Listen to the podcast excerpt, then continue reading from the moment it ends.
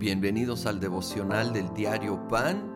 Este 10 de mayo, felicidades a todas las mamás que están escuchando. Y en el capítulo 10 de Primera de Corintios leemos desde el versículo 1. No quiero que desconozcan, hermanos, que nuestros antepasados estuvieron todos bajo la nube y que todos atravesaron el mar todos ellos fueron bautizados en la nube y en el mar para unirse a Moisés. Todos también comieron el mismo alimento espiritual y tomaron la misma bebida espiritual, pues bebían de la roca espiritual que los acompañaba y la roca era Cristo. Es sorprendente este, este pasaje, la riqueza del simbolismo que había en la experiencia en el desierto para el pueblo de Israel. Aquí nos habla de que fueron bautizados en la nube y en el mar. Al cruzar el mar rojo es un simbolismo del bautismo en agua. Y si no lo has hecho, necesitas bautizarte en agua para sellar esa decisión de dejar atrás tu Egipto tu pasado pecaminoso y entrar a todo lo que Dios tiene para ti.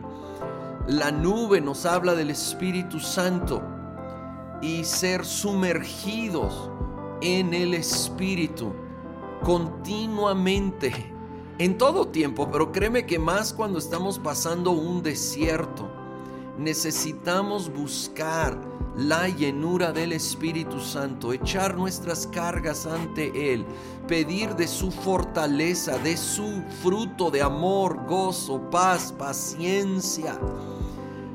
Buscar comunión con Él, estar platicando con Él, adorando, conectado con Él para que Él vaya produciendo ese fruto. Y me encanta que dice que la roca en el desierto era Cristo. Sí, Él era el que estaba ahí, que, de la cual vino agua. Y obviamente esto es simbólico. Hay agua en el desierto, en nuestra relación en Cristo Jesús. Agua viva. Agua para nuestra alma, para saciar la sed de nuestro interior. A veces buscamos saciarnos con otras cosas pero nada sacia como el agua. Necesitamos ir a la fuente y es la roca, es Cristo Jesús. Y en relación cercana con Él encontraremos agua para nuestra sed. Ahora, no salieron inmediatamente del desierto. Eso no quiere decir que, ah, sí, ven a Cristo y todos tus problemas se acaban. No, todavía vamos a tener nuestros desiertos pero nunca solos. Ahí va a estar la nube cubriéndonos, la presencia del Espíritu Santo. Ahí va a estar la roca proveyendo agua, el Señor Jesucristo para nuestra sed. Más adelante, versículo 12 dice, por lo tanto, si alguien piensa que está firme, tenga cuidado de no caer. Ustedes no han sufrido ninguna tentación que no sea común al género humano, pero Dios es fiel y no permitirá que ustedes sean tentados más allá de lo que puedan aguantar. Más bien cuando llegue la tentación, Él les dará también una salida a fin de que puedan resistir. No nos confiemos en nosotros mismos, reconozcamos que todos somos capaces de caer de eso se trata el versículo 12, podemos caer, entonces estemos caminando en comunión cercana con Dios, dependiendo de Él. Y cuando llega la tentación, Él es fiel, Él va a proveer una salida. Ahora hay que ser sabios y usar la salida.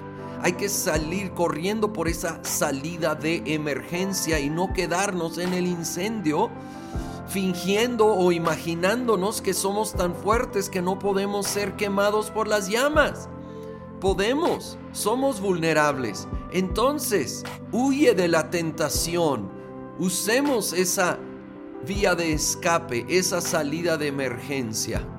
Señor, gracias que tú siempre vas a proveer un escape, una salida. Ayúdanos a ser sabios, a ser sensibles, a detectar la tentación y huir por esa salida. Y gracias que no vamos solos en este caminar. Gracias Espíritu Santo que tú estás con nosotros como la nube. Que Señor Jesús, tú estás con nosotros como la roca y provees agua en medio de nuestro desierto.